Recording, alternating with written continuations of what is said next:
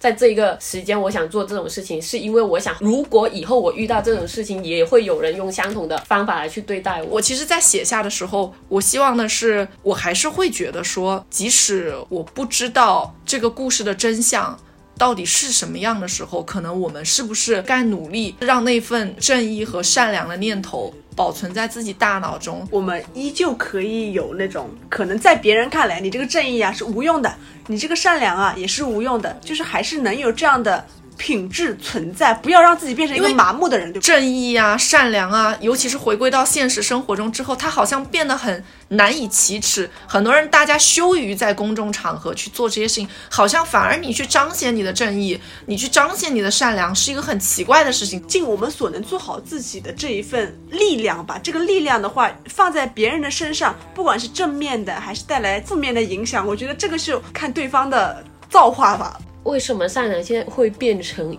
一种选择，而不是一个本来就该有的一个信念？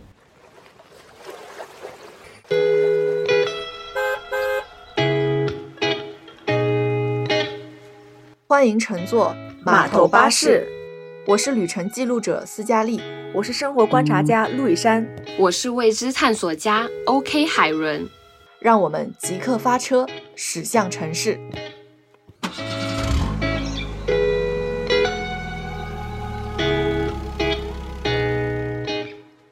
对，就是这一期呢，这个题目也是啊，我看一下啊，二零二二年二月十七号我就把这个题目写下来了，也就是这已经是一年前的事情了。因为我会想到什么题目，不是就写下来嘛？码头巴士还没成立呢，对，那个时候只是姐妹巴士。姐妹巴士，就是姐妹聊天那的时候。这个应该就你俩的话题，为什么要把我码头巴士缺一不可。但我相信你是一个正义的人，所以你一定很想聊这个话题。？No No No No，我我不，你不是吧？好的，好，今天你你是站在反派的那一方。我是正义的那方，我是火箭队。那今天这个少女。stop，就今天这个题目我写的时候，我其实已经不记得我为什么写它了。这个题目叫“肤浅的正义，无用的善良，依然值得被称赞吗？”然后他们两个人，也就是 OK 海伦和陆羽山，就反复在问我，请你解释一下什么叫肤浅的正义，什么叫无用的善没有，良我。觉得你形容词和名词都用的很好，结合的很好，但是但是看不懂我看不懂 肤浅的正义，无用的善良，我可以，我可以大概理解。无用的善良我。我可我也大概可以解释，就是解释，举一点例子。肤浅的正义，何为肤浅？其实肤浅就是可以有另外一个替代的词，就是有瑕疵的正义，不纯粹的正义。呃，我其实真正写下这个话题，我我仔细想了一下，应该是我最开始在网络上发生了很多，比如说一些社会性事件的时候，网络上其实有很多人会像一个正义的使者站出来，在各个社交平台上的评论区去留言，就是去说，嗯，键盘侠是如果是不好的意思的话，那他就不是键盘侠，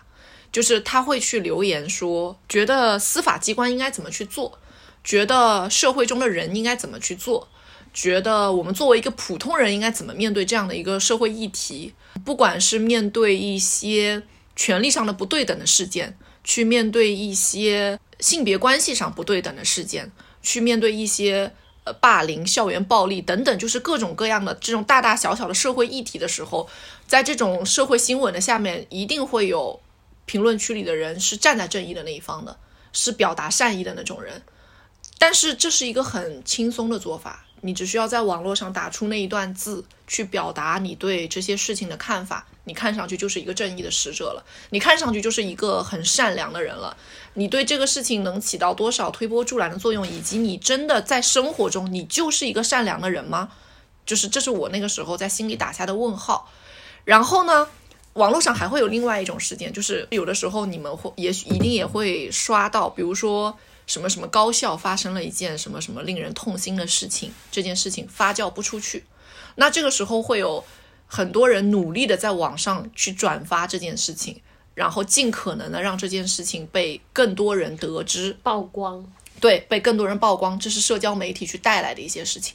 去带来的一些看上去非常正义的一个方向的一个举动啊。当然，这些人一定在用自己微薄的力量，能让更多的人知道这些消息。这些举动，它在发生的时候，一定有非常多非常多善良的人、正义的人去为之发声，去转发这些议题，转发这些话题，去做一些评论，去做一些评价。当然，同时我身边也会看到所谓这些人的对立面的，那就是呃冷漠的人，对这些事情没有看法的人。呃，对这些事情不做发表、不做言论，或者说觉得看上去是要明哲保身，一定不会在网络上留下痕迹的人，或者说是觉得去批判这些在网络上留下正义评论、去转发这些社会性议题、去努力曝光这些社会性议题的人是肤浅的，是无用的。我是这个意思来的，所以我我写这个题目的初衷是。你觉得这些看上去无用的评论，这些看上去没有用的转发，它有用吗？它对这些事情的曝光，让更多人知道有没有意义？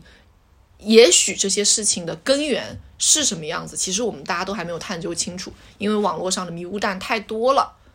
但是还是有很多人站出来发声了，还是有很多人努力让这些事情传出去了。这些正义的举动，这些善良的举动，它是不是有意义的？它是不是值得去努力去做的？就这是我最开始写下这个题目的一个一个思考，因为我自己在心里打鼓了很久。那他好像更针对于网络上的言哎，论，不是，我只是我想到的我想到的我说你第一个刚刚解点啊释，对对对你解释的点就是，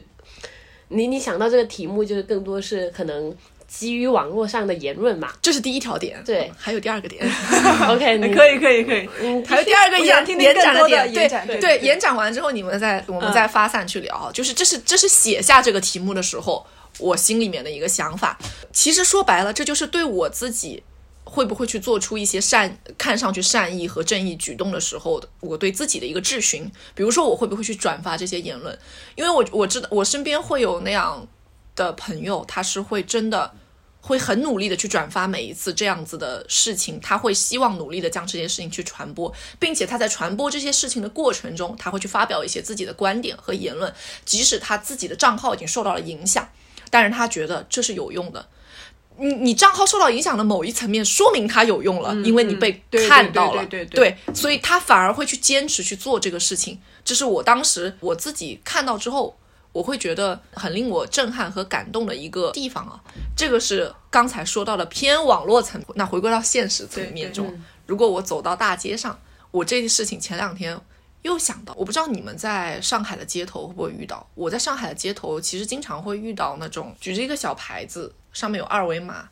然后走到你面前，他还会再拿一个板，可能说是捐赠给什么什么机构。或者给你打哑语，然后他可能是一个什么哑语福利社的，然后希望你可能捐捐扫一下那个二维码，然后捐几块钱，然后可能献爱心之类的东西。对，然后或者就是比如说。有一个人走到我面前，我可能因为我有的时候如果天黑没有又没有戴眼镜，我甚至于看不清楚这个人的长相。但是突然，尤其是我还戴着耳机，我甚至连声音都听不清楚。然后这个人就好像他就是有那种识别人的那个能力，他就他可以穿越那些其他的人，他就站到我的面前。在茫茫人海中就和为了和你见一面。不不不别别别别别说这种话。然后你知道吗？他有的时候他会，我真的有看到，就是我当时就有点害怕了，就是他会突然掀起他的裤脚，然后你会发现他身上有多出来的很很大的一坨肉，他就是多长出来的息肉，就像那种，哦或者他身上在其他地方有什么。呃，发育不完全的地方，或者是他一只眼睛是看不见的，一个胳膊是没有的，这样子就是其实残障人士嘛，残障人士，然后他会用一个无声的方式站到你面前，然后举起那个牌子，意思就是求求你给我打点钱，帮帮我，帮帮我。我其实在我很小的时候，路上哪怕有一个人过来问我说，因为我是真实遇到过，在我上初高中的时候，就是有一个父亲带着一个小孩，然后从我旁边经过说，小朋友饿了一天没有吃面条，我只有两块，但是吃面条要五块，差三块钱，我就给了他五块。然后后来我回家跟我妈讲了这件事情，我妈觉得我应该是被骗了。我甚至现在回想起来，我都担心那个人会不会是个人贩子，哦你懂吗？但是我小的时候，我遇到这种事情，我会毫不犹豫的把钱给他。但是我现在会犹豫了，我现在会觉得，我会去思考这个人是不是真实的需要我去给他这份帮助，因为在我成长的过程中，我们被接受了太多的灌输是。啊，这些人都是有这种什么体系的，有机嗯构的，有后面在有人在运作的，他一天赚的钱可能比你在办公室里面赚的钱都多得多了。你不要去给这种钱，我我被灌输过太多这样的东西，之后可能我再遇到这些人的时候，我会犹豫，但是我也遇到过，当我去回绝掉这个人，我不去给他钱的时候，依然会有人去给他打钱，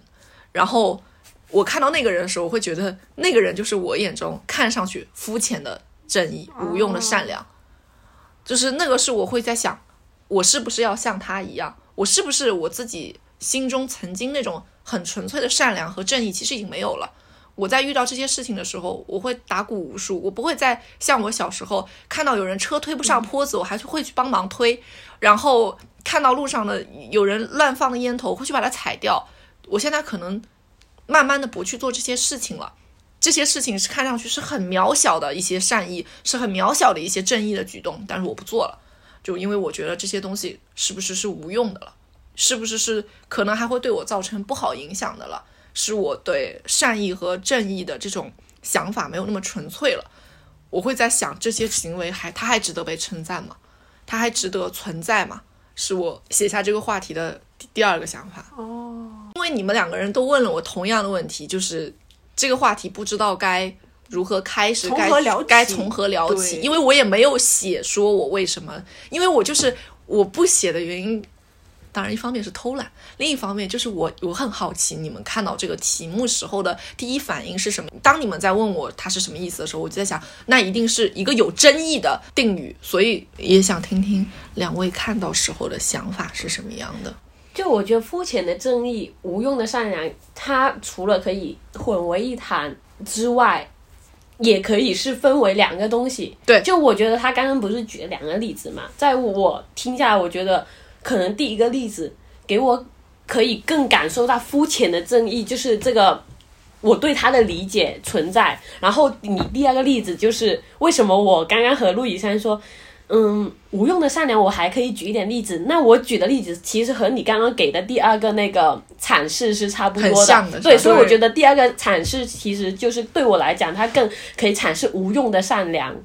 然后就好像你刚刚讲到什么，可能有人举牌子给你，就好像我突然想起我之前有一个例子，就是，呃，有一天晚上，我和我朋友他们其实一堆人啊，去街上就去另外一个目的地，然后街上突然有一个阿姨，她拿着鲜花，一束鲜花叫我们买，然后当时呢，我们就觉得这么冷，风又那么大，那么一大碗的阿姨在这里卖鲜花也不容易，然后我们就想着说给阿姨买，呃，买一买支吧买掉，嗯或买一两支这样。因为太多你也买不了，而且你也不是说当时候也不是说那么多钱嘛，然后就说帮一下阿姨就买掉，买买两只，就是那种情况下，你会觉得自己算是做了一件好事嘛？因为你当时也不是那么缺这一两只鲜花，你只是想说我去帮助一下这个阿姨，呃，也不容易。然后买了之后，阿姨就开始追着我们了，她就一直追着我们，要我们把她剩下的都买。然后我们其实已经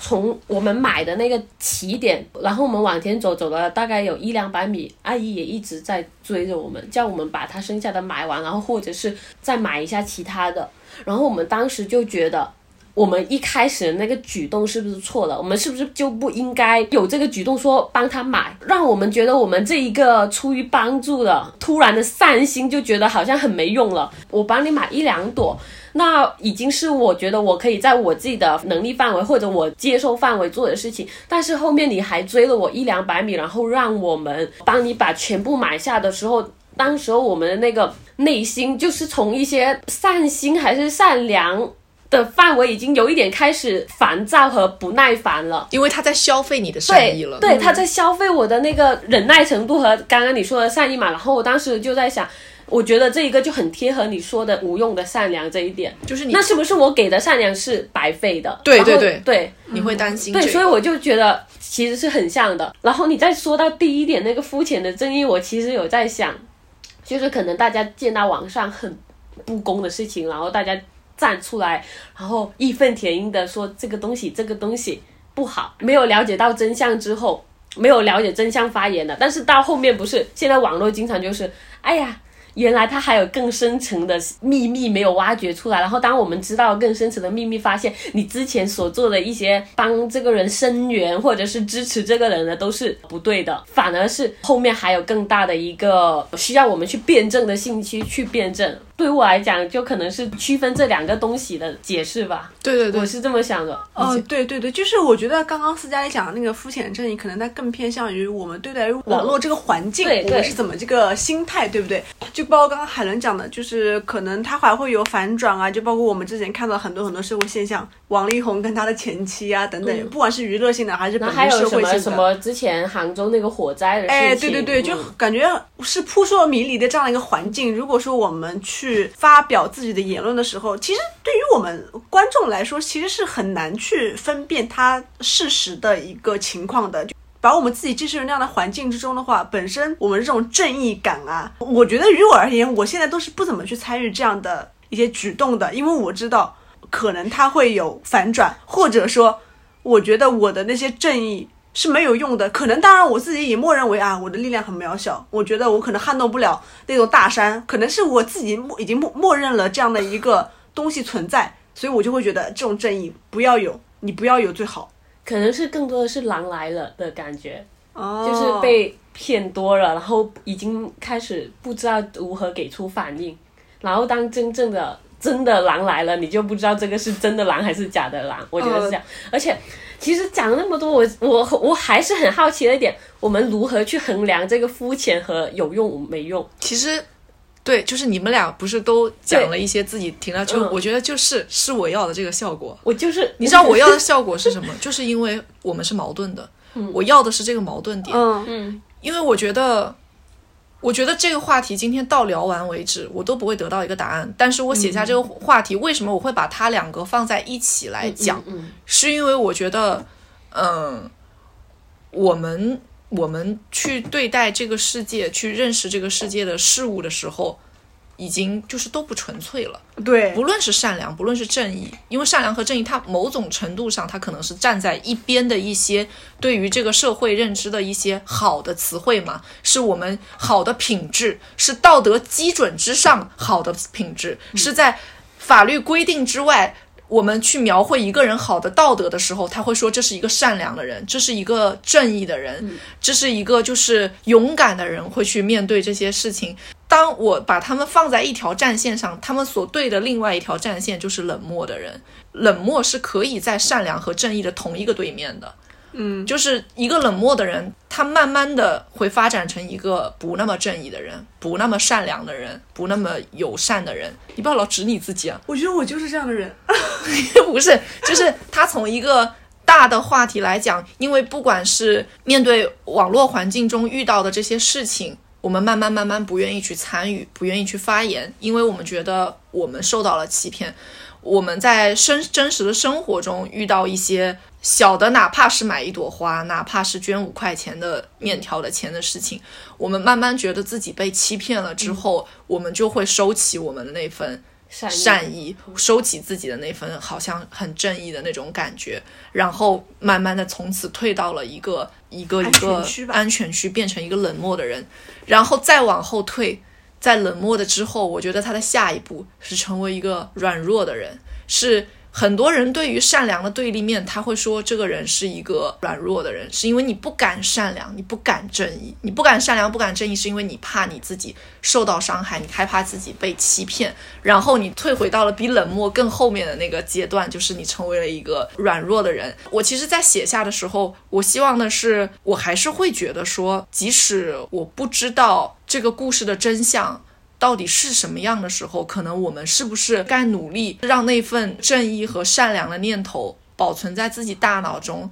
在看到一些不公的事情的时候，我还是会努力愿意站在看上去势力薄弱的那一边，即使之后我们慢慢的知道了。事情的真相还有更多的，等于说我们还是被骗了。但是在故事的开始的时候，我们仍然愿意去相信那些势力薄弱的那一边的人，存留着那份愿意去帮助，呃，势力薄弱的那一边人的那种心态。当这样的事情发生的时候，我们依旧可以有那种可能在别人看来，你这个正义啊是无用的，你这个善良啊也是无用的，就是还是能有这样的品质存在，不要让自己变成一个麻木的人，对不对？我其实之所以讲到转发那个点，其实确实这个现在讲转发这件事情，并不是一个最好的时机，因为在最猛烈的那些事情发生的时候，它已经都过去了。有一段时间，有好几个，比如说高校有孩子突然在学校里面离世了，然后没有办法给家长一个很好的交代，就是类似于这样子的事情。转发有没有用？我那个时候其实陷入了一个很长的一个也不叫矛盾，我会觉得这种消息转发一定有用。我会在想，在我们这个时代，在网络特别爆炸的时代，转发就是表达正义的最好的一个方式。转发是表达我善意的最好的途径。可能一个小小的转发是不会被看见的，但是无数无数的转发就是我们去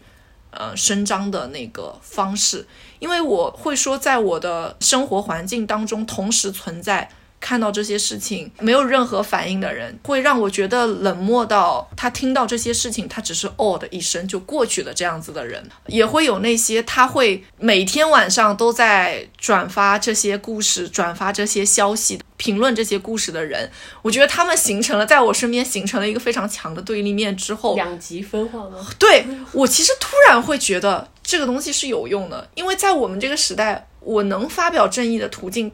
看上去很多，看上去特别特别多，但是真正有效的其实很少，就是因为它太分散了。我的声音发出去之后，反而会没有人看见，但是一个人转发一次，一个人转发一次，很多很多人转发之后，可能这个声音就可以被听见，就可以被看见。就好像在我们被封锁的期间，同时转发一条视频，即使号都被封了，但是大家还是会做这件事情，至少在那个短暂的时间内，它起了一定的作用。但我不觉得这是肤浅的正义啊，还是我没有理解到？对我说的肤浅，就是这个肤浅不是我认为肤浅，而是旁边第三外个人也许看来这是一个肤浅的行为，你只是做了一个转发这样的动作。肤浅的和无用的可能是对主观能动性，嗯嗯嗯，就是可能在我们我们觉得它是一个有用的正义，嗯但可能在于你刚刚说的那些回知道这件事只回答你哦。嗯哦，这样吗？这些人来看，他可能觉得这个是肤浅真理，对，吧？是这个意思吗或者等一件事情是这个意思它或者等一件事情他尘埃落定之后再回过来看，会觉得我们之前做的一些行为它是无用的，它是肤浅的，对吧？对你一说到这个回看，我其实也会在想说，可能很多那种在当下看上去没有用的这个行为，看上去肤浅的行为、无用的这个行为，是不是说，当这件事情尘埃落定之后，当时的那些一个一个小小的密集的无用的点聚在一起，也许会发现我们那个时候是出过一份力气的，也许那个时候我们的力量看上去微薄，但是是表达过一些态度的，是有用的。对山也是需要一点一滴给积累起来的。对，是这个意思。这不就跟当时雪莉自杀的时候人家说的没有一块，那是那句话怎么说？每一块没有没有一片雪雪花花是无辜的的，对，就像我的解放日记里那个阿哥说的，用硬币堆积成一座山，一块硬币看起来是微不足道，但是它累积下来，它就是一座山。我突然想到，就是因为刚刚我问你怎样衡量它有用无用嘛，嗯，你刚刚举了一些例子，然后我突然想到一个也有点搞笑和有点疑惑的现象，就是一个人去谴责或者是嗯说这一个人不好，可能你会站在中立面，你不会两个人都相信，但是一百个人说这个人不好，你可能也会觉得哦，可能这个人有点问题。有嗯、你也不会那么相信，你会觉得啊，在想。但是当一万个人去谴责这一个人，你就会觉得哦，这就是正义。啊，对，就是这一个人可能不是反派，也不是正派，可能就是只是一件事情。你本来一一个人谴责或者一百个人，你都会觉得是我都不知道谁对谁错。但是当一万个人去谴责的时候，你就会发现，嗯，这个就是正义我觉得。，嗯，这就是我们所担心的负面的不好的影响，就是也许我们的正义站错了队，对我们的善良站错了队，就网络上我们不是老说吗？被带跑偏了。所以这就是我觉得这个话题聊到最后，我得不到答案，因为我也会担心，我也会有这样的矛盾点。我的正义站错了队怎么办？因为这个事情在生活中又常常发生，嗯，一定是有一个看上去话语权更为强大的一个声音在，一定会有一个声音说，让你引导你，引导你去认识更正义的那一方，引导你去，让你相信某一方是更正义的，某一方是不正义的。当局者迷嘛，我们旁观者也是迷啊。就是可能，这所以就是就是在面对这些事情的时候，我不知道我的正义和善良该放在什么地方，这是令人绝望和担心的地方。可是你们有没有会觉得，比如说像我这样，嗯，于你们而言是偏冷漠的，对不对？如果说你们拥有了我这份冷漠，你们不是应该也会更着急吗？就是我会觉得，你们会应该，你们应该会觉得，啊，我现在已经对这种东西不敏感了，这种不敏感和麻木应该是更让人觉得心寒的一个东西吧。因为有的时候，说实话，呃，我我我我基本上是不参与什么转发呀这种这种行为的，我基本上都会心里有一个谱，嗯，可能他假的吧，嗯，他可能是真的吧，他没有吧，但是我可能不会用行动去证明这些事情，或者说我参与。你其实也是一个很好的行动了，就是你不过多的发表，是因为你不会轻易的去站在你认为，但是可能对于嗯第三个人、第四个人会觉得你你没有正义哎，或者说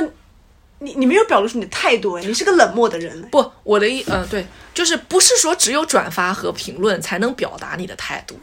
一个人表达态度的方式有很多种，就是说转发它只是其中的一种，就可能是在线上的，你可以可能在线下你会有别的表现，就是对，因为你你所有的话题在线上大家在讨论，那他听看得到的发声的途径只有转发、评论、点赞。但是你回归到现实生活，这就为什么我担心肤浅的正义和无用的善良，就是因为这些真的在网络上去留这些言的人，回归到生活中，他未必是一个正义的人，他未必是一个善良的人。打一句话是一件多么容易的事情，他回归到生活中，也许是一个会在职场中霸凌女性的人、霸凌小朋友的人都有可能。没有，我想到其实回到生活中会更实际的一个点，就好像碰类似碰瓷的这个点，就比如说一个老人摔倒了，你要不要该不该呃，扶对，就是这么多年，对对，就是解。没有以前有解的，嗯在以前的时候我你会觉得我肯定会扶，就是因为这是一个善良的品质嘛。对善良的品质啊，这个或者是你让不让做这件事情，但是到后面出现碰瓷的这种事情之后，你就会开始天秤就开始摇晃了，你会想我要不要服？我服了是不是就被安上一个什么罪名？不服的话，但是我良心又过意不去，那我觉得这个就是一个呃刚刚讲的肤浅的正义和无用的善良，一个比较实现实实际中就是呃实际的例子。就是如果这样的话，你会去行动吗？就是你可能说网上这种比较虚拟的东西，因为你不知道它真假背后是否真假，你你可能不会去转发、点赞、评论。但是到现实生活中，呃，真的是在你身边发生的，那你会去做出这个行动吗？就我觉得这个就可能会比较好去理解和去发现自己是否真的是麻木还是冷漠。嗯其实海伦讲到这个点的时候，这个点罗翔老师在他的那个刑法课中有讲过这个课，但是我不记得他具体的是怎么讲到的，但是我记得那个结局是他觉得应该服，嗯嗯，对不对的事情让法律去约束，但你作为一个有道德的、善良的人，你可以去服。对我也是这么想。对，就是剩下的事情嗯交给法律，会有人去替你评判，会有人会会尽可能的让你得到你该得到的。因为这个，我觉得是可能网上的一直都是因为真的很虚拟，我真的无法做出判断。但是我觉得现实中的这种东西，我是可以亲身就是肉体上可以感知到的一个东西，我觉得我还是得去做，就是去行动。可能我不会说什么，但是我觉得行动和语言表达是两个方面的东西。我觉得这就跟你会你会去买那两朵鲜花是一样的意思。嗯，你即使你知道你可能会被他，你你可能会被他盯上，或者是他可能会想索取的更多，但是但是在那一瞬间，就会买。对你的那个你的心到了那个地方，他的你的那个善意会驱使你去买。说的更自私一点的一个想法，就比如说我我会这样想，我会说你如果常常你去跟别人说这事儿需要你管吗？你不用管，嗯，你你管那么多干嘛？这是他的事情，嗯啊，就是他的灾难，怎么怎么样。如果今天我不管这个人，你不管这个人，路上所有的人都不管这个人，将来如果有一天我在路上被人砍了，也不会有人来救我。就像唐山事件，对，这就是我所想的，就是我觉得我保留善良，是因为我相信这个世界上还有很多人保留善良，还有是很多人保留正义。我仍然会在我们在看到一些呃不公的时候，去产生一些能够希望帮助在力所能及范围内帮助到他正义的时候，是因为我相信，如果我这样做了，将来有一天我遇到不善的事情的时候，我觉得我也能得到正义的待遇，我也能得到别人的帮助。好，就是其实我们也算是自私的想法，因为我们在做这种就是正义或者善良的事情的时候，在这个时间我想做这种事情，是因为我想，如果以后我遇到这种事情，也会有人用相同的方法来去对待我，就是回馈于你去帮帮助我。对，所以就是好像现在慢慢的觉得正义啊、善良啊，尤其是回归到现实生活中之后，它好像变得很难以启齿。很多人大家羞于在公众场合去做这些事情，好像反而你去彰显你的正义，你去彰显你的善良，是一个很奇怪的事情。这就好像未来的女员工遭到了职场性骚扰的时候，她的做法非常让人觉得匪夷所思的一点是，她去选择了一个表面上开除了那个男的职员，但同时也开不让这个女员工转正，把这个女员工也开除了。为什么？因为我觉得你是一个会惹事的人。我觉得你知道什么是善良，什么是正义的人，什么是正确的做法的人，那你是会惹事的，我不要。但他明明选择了这个，他做的这个选择就是不是你、不善良的一个举动嘛，但他觉得这是一个容易的选择，他觉得选择站在那个不正义、不善良那个那一方是一件容易的事情。是一件能让他快速忘记这件事情，让他的企业能好像看上去没有瑕疵的一件事情。他选择了一个更容易的方向，就是也许回到我们自己个人在生活中，好像去选择站在不正义的那一方，或者说冷漠的那一方、软弱的那一方，是可以容易的一件事情，因为去表达正义、表达善良，好像反而成了一件更费力气，更费力气的事情，更容易被别人觉得你是一个很奇怪的人的那个那个方式，所以让是不是更多的人不愿意去做那种小小的善意的举动、小小的正义的举动，就是这是我我想说的一个一个点。所以现在说，如果跟别人说我是一个善良的人的话，可能都会被别人对，就是在很小的时候，大家介为什么自我这样说对，很小的时候，大家在做自我介绍的时候会说我是一个善良的人。现在，如果我们听到有人站出来说我是一个善良的人，嗯，这个人为什么用这样的用善良词形容自己对对对，就感觉你没有词了嘛，感觉善良是廉价的。对对，别人会觉得善良是最容易、最容易的一个品质。但但是其实你如果说去用行动去表达的话，他他他那个界限又是很模糊的。所以有的时候我觉得别人说什么无用的善良啊，我觉得是因为他没有勇气去承担一定的后果。嗯，我觉得因为一定有很多人会担心他的善良被利用嘛。对，就是可能我们看过、听过太多太多反面例子了，所以就将这个品质污染化了，就它变得没有那么纯粹了。一旦没有那么纯粹之后呢，就会觉得，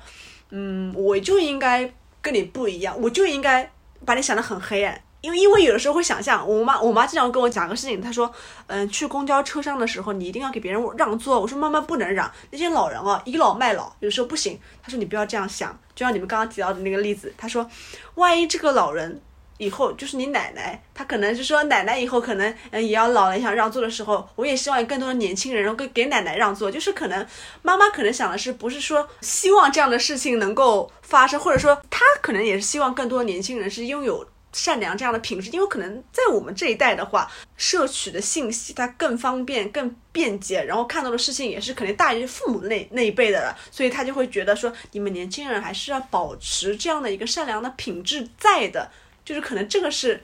从父母那边跟我们这一代还不太一样的一个点。嗯，我觉得其实妈妈说的就是保持一个共情的状态嘛，嗯你总归设身处地的去想一想那些人的状态，你会觉得。也许帮一下就是帮一下了，你帮一下，而且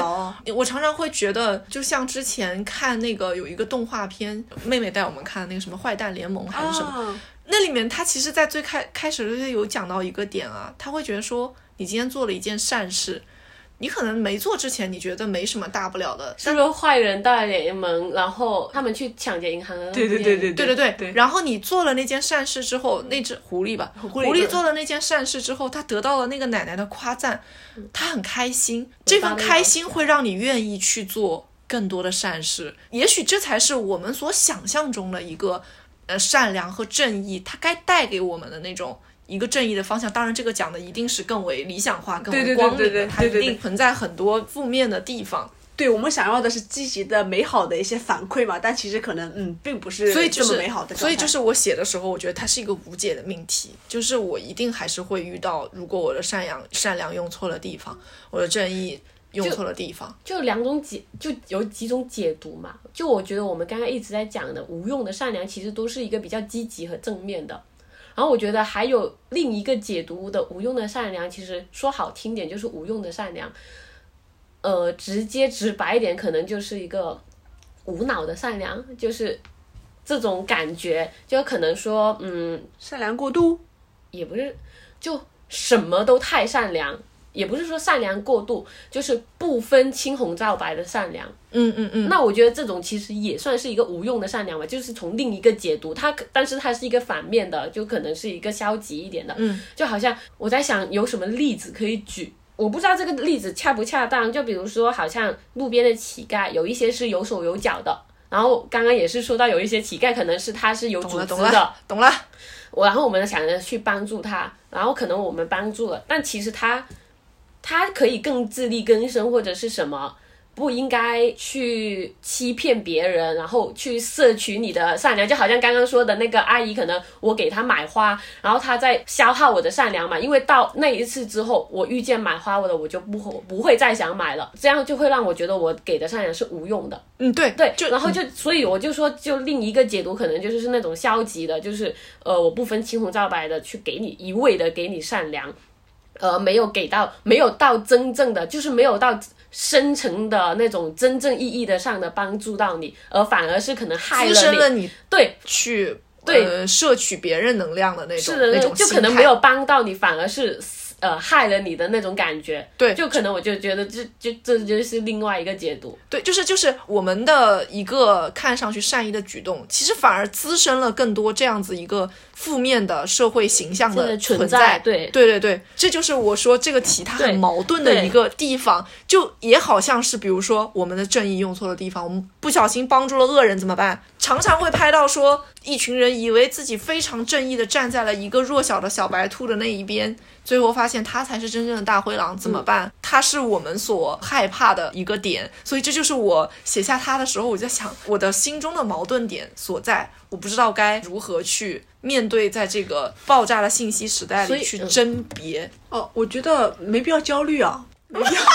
首先，先不要焦虑这个事情，对不对？因为首先，我先说一个客，就大环境客观的。首先，善与恶是一念之间的。我可以在这一秒，我是一个很善良的人，但可能下一秒我就是变成了一个恶人。就是可能于我们而言，我想要去把你变成一个往好的方向去引领。就比如说刚刚说的，我想去给这个乞丐一个更好的生活，但可能他于现在我第二天是变好了，但他于第三天的话，他可能又是想说，我也想去。骗更多的人了。于那些站在我们对面的那个人，就是他，不管是好人还是坏人，就站在我们对面的那个人，他本身就是这个界限是模糊的。所以我觉得就是说，我们没有必要焦虑说，嗯，这份善良、这份正义能不能够去真正的去改变它？就是我觉得我们是尽我们所能做好自己的这一份力量吧。这个力量的话，放在别人的身上，不管是正面的还是带来负面的影响，我觉得这个是看对方的造化吧。我觉得是这样子的一个想法。我懂你意思，就是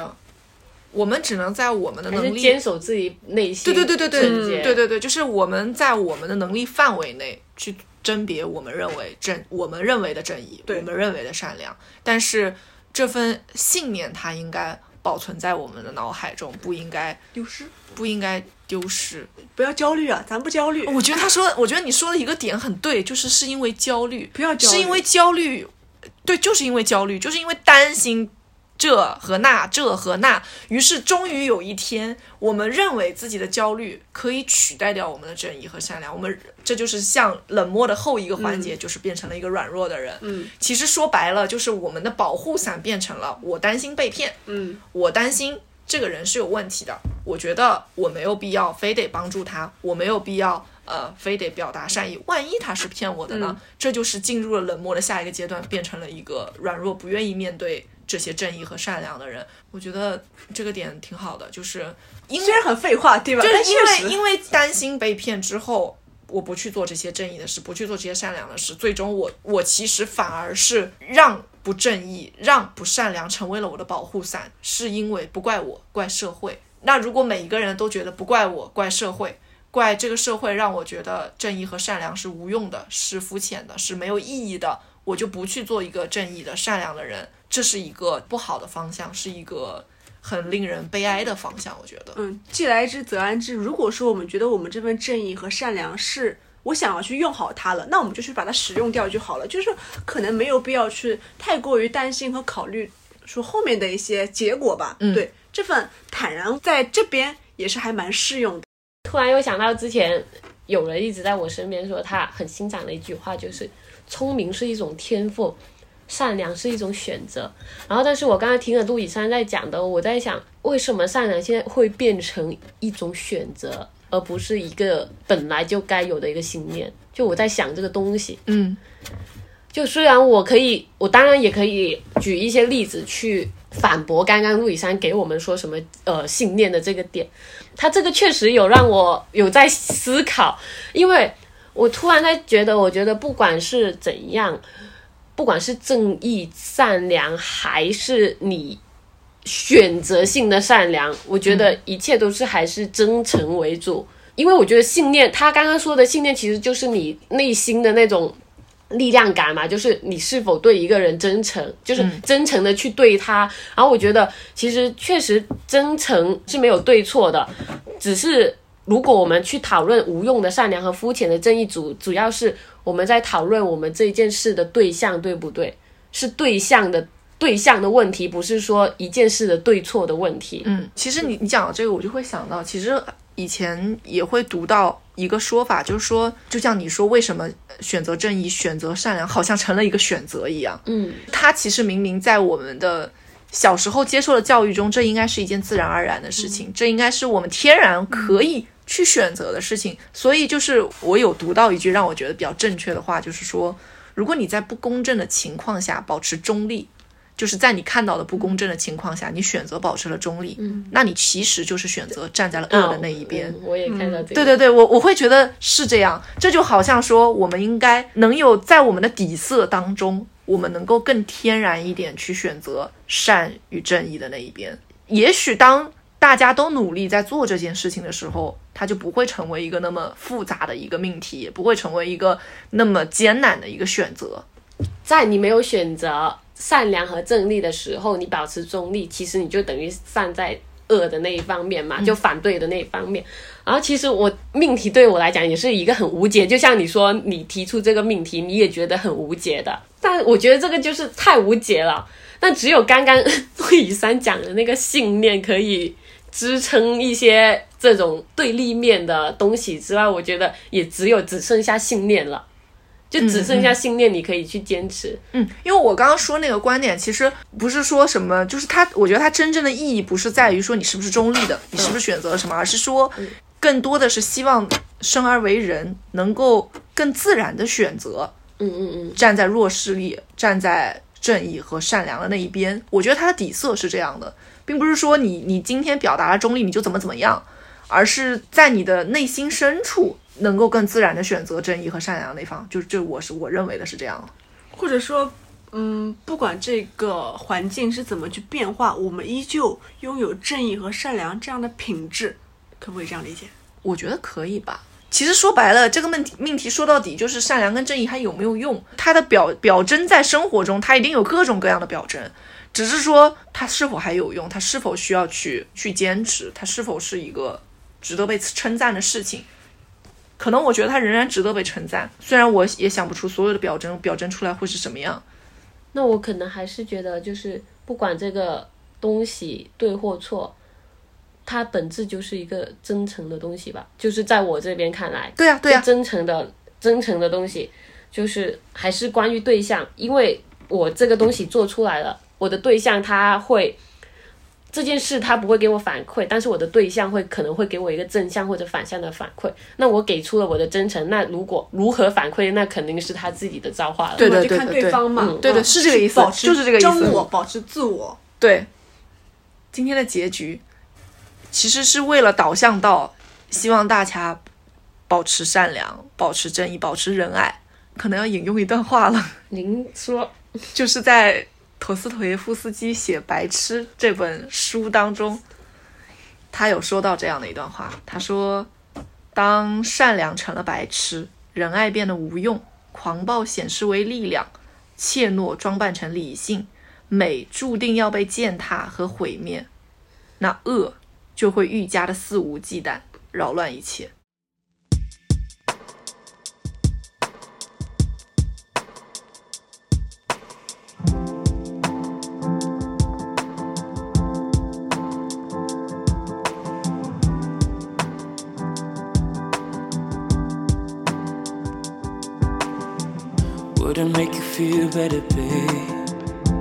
Told you I've been feeling things you don't believe in, thinking that I'm seeing things. Your heart is in the ground and my head's through the ceiling, all the possibilities. Losing my ability to know what you're feeling.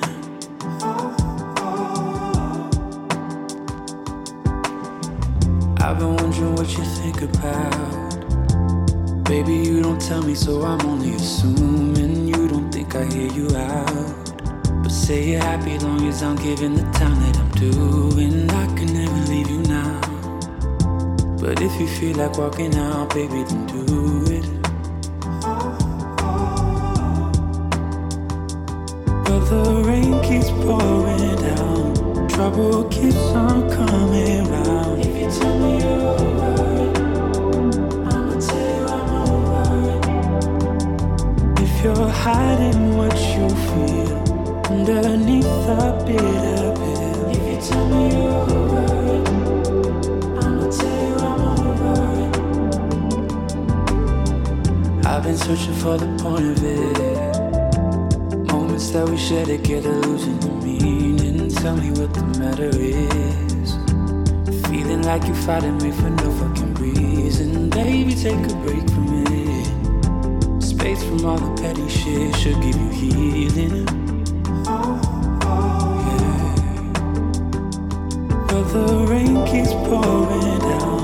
trouble keeps on coming.